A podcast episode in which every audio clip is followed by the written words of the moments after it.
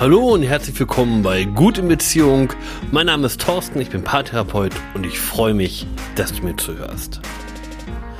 Heute will ich mit dir über ein Schlüsselkonzept sprechen, das dir hilft, eine glücklichere Beziehung zu führen. Aber vorneweg, vielleicht hörst du es, ich bin ein bisschen erkältet.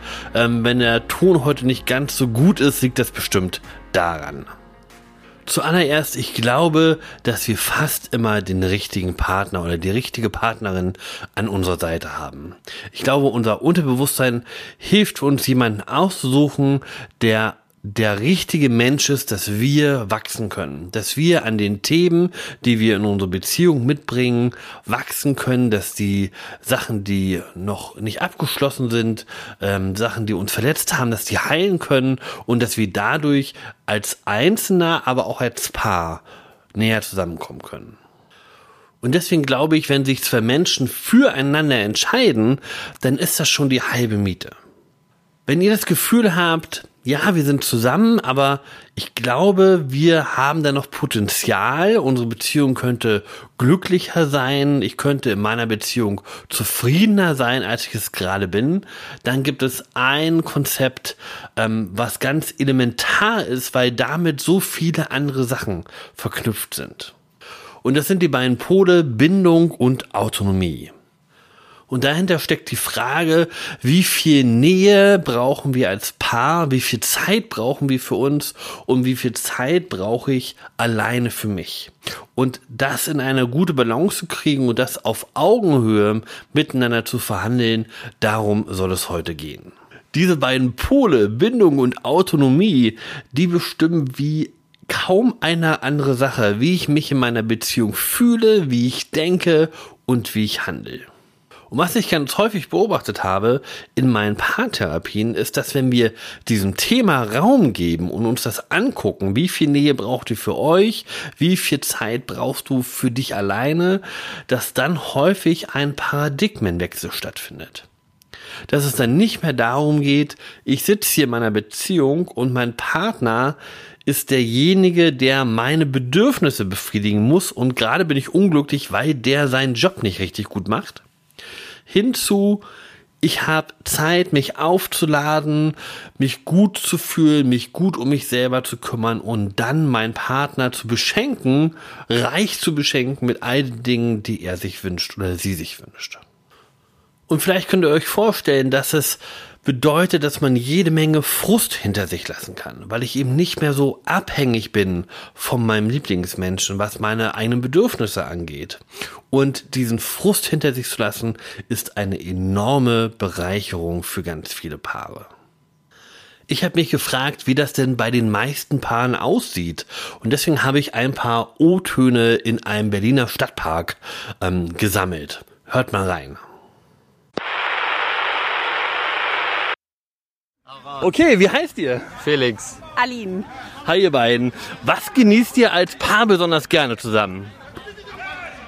Äh, Spaziergänge mit dem Hund unter anderem, wie wir ja auch gerade hier unterwegs sind. Ähm, irgendwelche Projekte bauen. Wir bauen und werkeln total gerne. Wir haben auch vor kurzem einen Bulli gekauft, an dem wir werkeln. Wow, cool.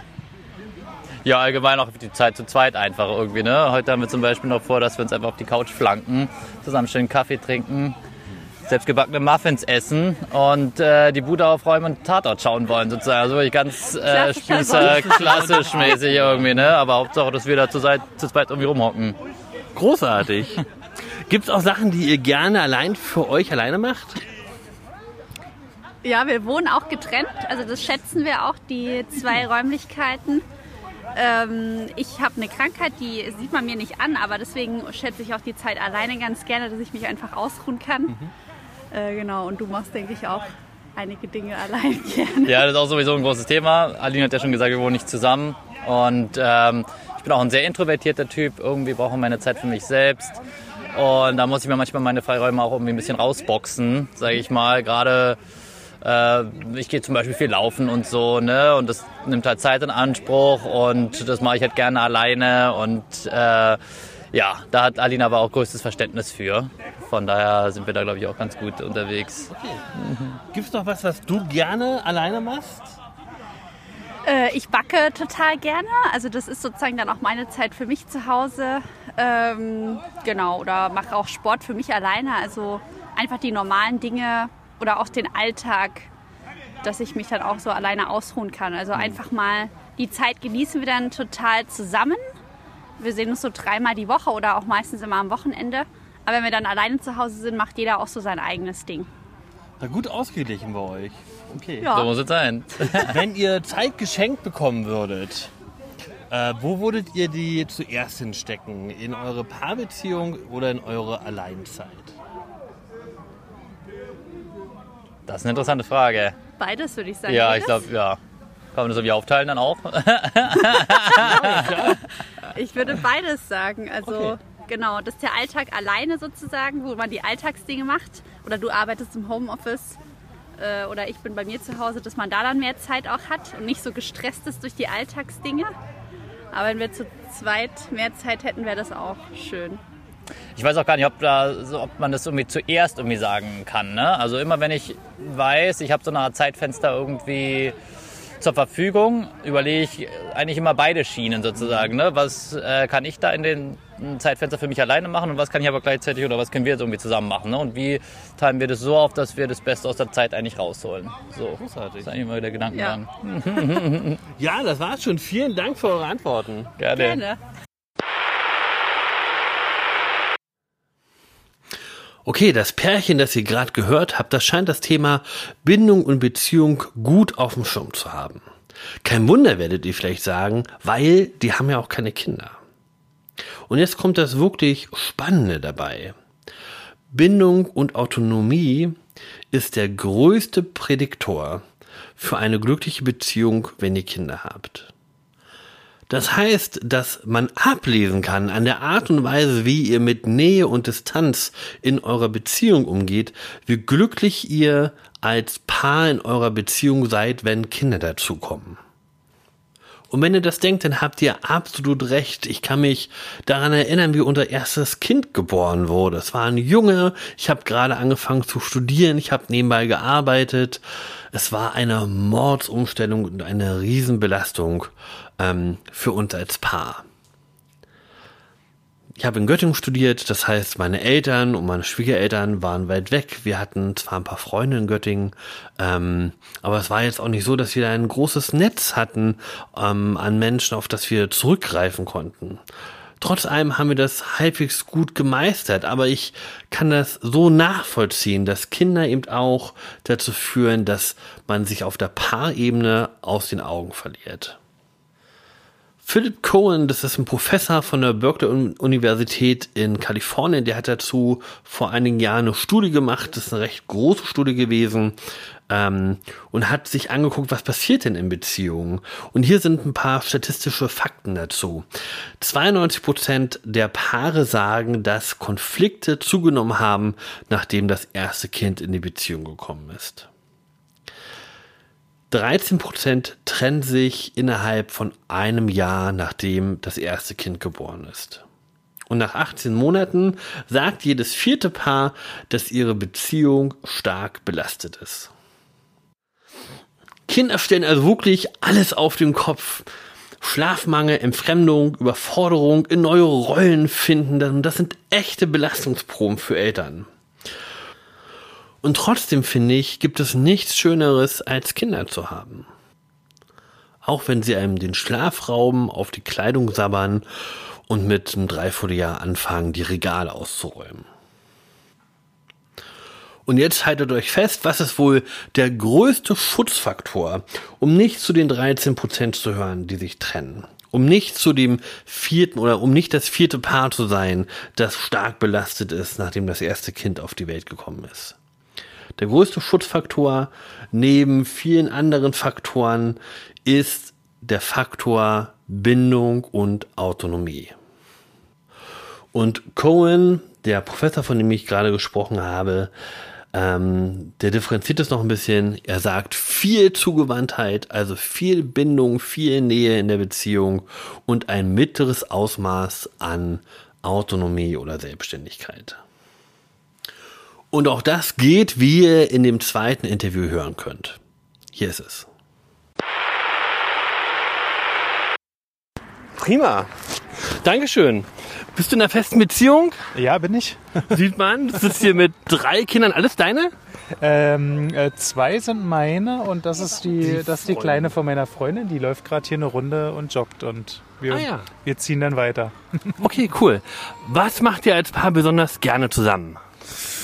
Ja, einfach nur Zeit zusammen haben, die ist immer ein bisschen knapp. Ne? Und ähm, ja, da ähm, viel in die Natur, ne? auch gerne mal irgendwie eine Kulturveranstaltung oder so, was man so schafft, was man so mal Also schafft mit drei Kindern. Hm? Mm, Genau. Okay. Gibt es auch Sachen, die du gerne für dich alleine machst? Ähm, ich würde schon sagen, dass ich ähm, gerne mal ein Buch lese, ja, mal so ein bisschen versuche, ein bisschen Ruhe zu finden. Gartenarbeit ist auf jeden Fall ein richtig gutes, äh, guter Ausgleich für mich. Und ähm, ja, und ansonsten auch gerne mal eine, eine nette Serie bei Netflix. Okay. das ist auch mal was für mich. Ja, genau. Großartig. Und Bewegung. Ja. Wenn du ähm, mehr Zeit hättest, wo würdest du die hinpacken? Mehr Zeit für die Beziehung oder mehr Zeit für dich? Was wäre dir gerade wichtiger? Äh, für die Beziehung. Prima, vielen Dank. Gerne, gerne. Schönen Sonntag. Gleichfalls. Tschüss hier.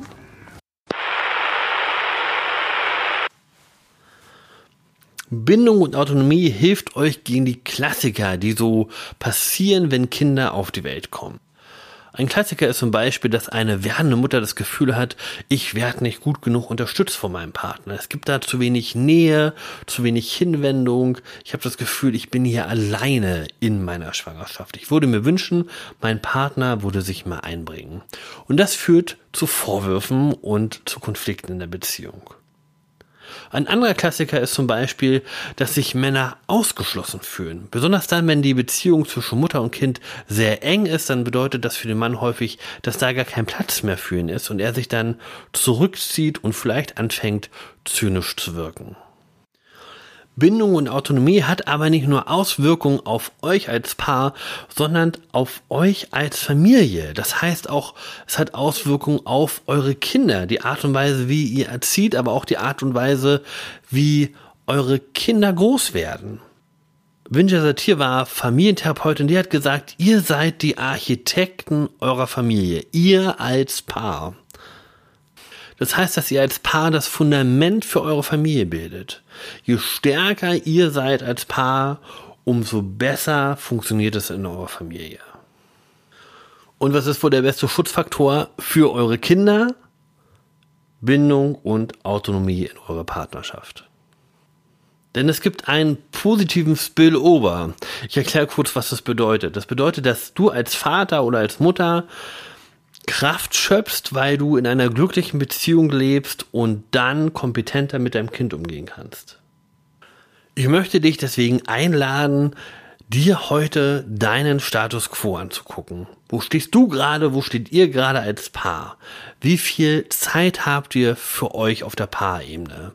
Wie sehr genießt ihr die Zeit miteinander? Was macht ihr eigentlich, wenn ihr Zeit füreinander habt? Und wie viel Zeit hast du für dich, für deine eigenen Bedürfnisse, für deine Hobbys, dafür dich mit Freunden zu treffen oder dich auf irgendeine Art und Weise selbst zu verwirklichen? Ich möchte dich einladen, mit deinem Lieblingsmenschen darüber ins Gespräch zu kommen, damit ihr einen wertschätzenden Blick für eure Bedürfnisse ähm, erhalten könnt, dass ihr darauf schauen könnt, wo ihr steht als Paar und als Einzelne. Und vielleicht schafft ihr es sogar einen Schritt weiter zu gehen und zu überlegen, was ihr denn umsetzen könntet, was denn ein erster Schritt wäre, um mehr Balance in Nähe und Distanz zu kriegen. Und das können ganz kleine Sachen sein. Ich weiß, es gibt Zeiten, da ist man froh, wenn man drei Minuten alleine auf der Toilette hat, wenn man kleine Kinder um sich herum wuseln hat.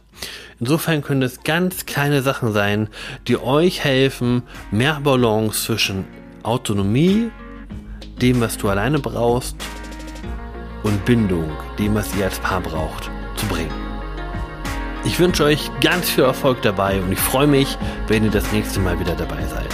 Tschüss, dein Thorsten.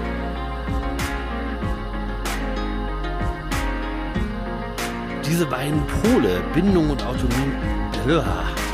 Bindung und Autonomie. Köcher.